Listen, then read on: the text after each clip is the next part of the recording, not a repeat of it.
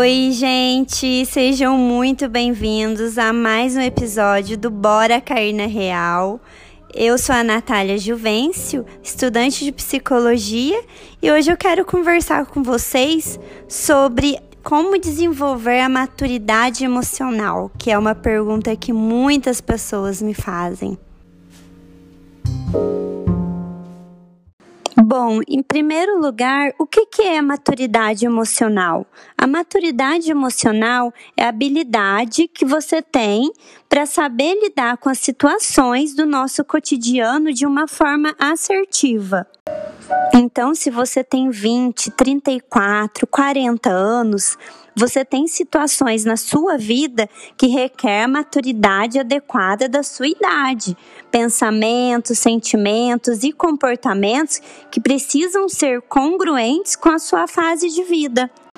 É que é assim, gente, vamos pensar. Tem comportamento que fazia sentido você ter quando você tinha 13 anos, mas que hoje não faz mais sentido você ter aquele tipo de comportamento como um adulto de 20, 30 ou 40 anos.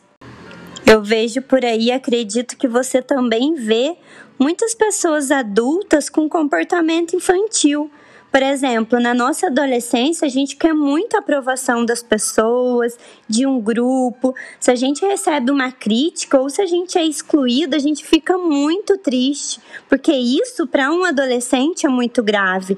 Mas na vida adulta, será que é saudável você ter o mesmo nível de importância e chateação com o fato de não ser aceito ou aprovado por um grupo?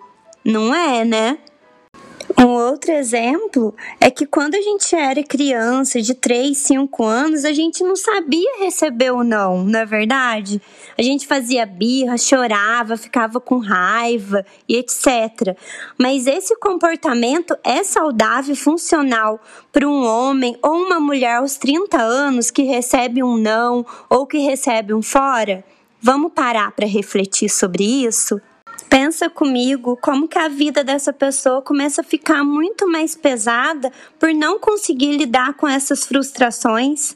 Eu quero que você reflita comigo se o seu comportamento está condizente com a sua fase de vida. E em primeiro lugar, para você desenvolver essa maturidade emocional, é você não levar tudo para o lado pessoal. Gente, você não é o alecrim dourado, nem tudo é sobre você. Cada pessoa está passando por uma dificuldade e a atitude da pessoa, se a pessoa, se por exemplo, for grossa com você, mostra mais sobre ela do que sobre você. Na minha sala mesmo tem uma pessoa no meu grupo que assim é super agressiva, sabe, no modo de falar, super grossa. No começo eu até fiquei um pouco chateada, mas depois eu comecei a entender que esse perfil da pessoa diz mais sobre ela, sobre a vida dela, sobre tudo o que aconteceu com ela do que sobre eu. Eu trato as pessoas da forma que eu gostaria de ser tratada, da forma como os meus pais me tratam, da forma como os meus pais me educaram. Mas cada pessoa teve uma educação. E se ela é grossa comigo, isso mostra mais, mais sobre ela do que sobre eu.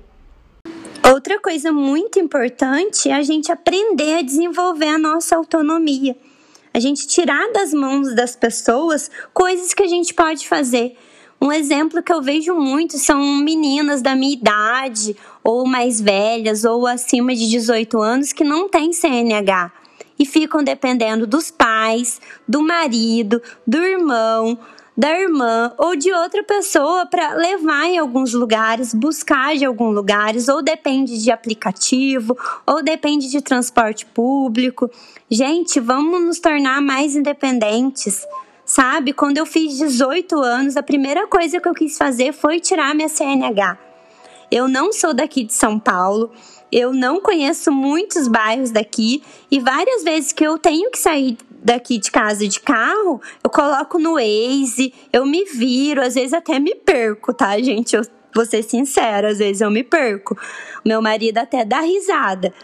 Mas eu, fi, eu sou independente, eu não preciso do Alex para me levar em algum lugar, eu não preciso de um aplicativo para me levar em algum lugar, eu não dependo de transporte público, eu pego meu carro e vou.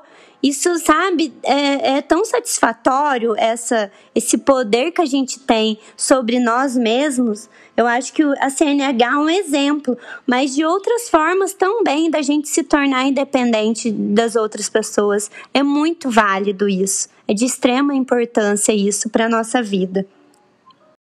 Gente, por último, mas não menos importante, para desenvolver a nossa maturidade emocional, é a gente ter mais autorresponsabilidade.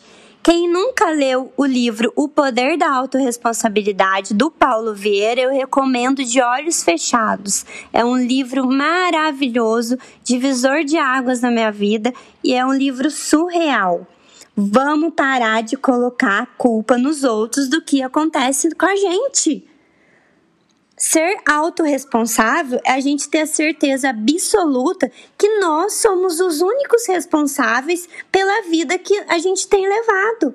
Consequentemente, nós somos os únicos que podemos mudar o nosso futuro. Então, gente, vamos parar de culpar o governo, de culpar os pais, de culpar o marido, de culpar a esposa, de culpar o filho.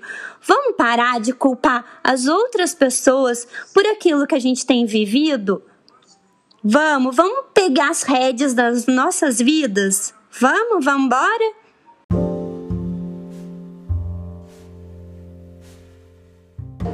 Então, eu gostaria de finalizar esse episódio de hoje te dizendo que ser adulto e maduro vai muito mais além do que a idade. Tem pessoas de 20 e poucos anos que são mais maduras do que outras de 40 anos. Por isso que é importante a gente correr atrás de desenvolver a nossa maturidade emocional, porque consequentemente a nossa vida fica muito mais funcional. Eu espero que de verdade esse episódio tenha te ajudado, tenha feito sentido para você.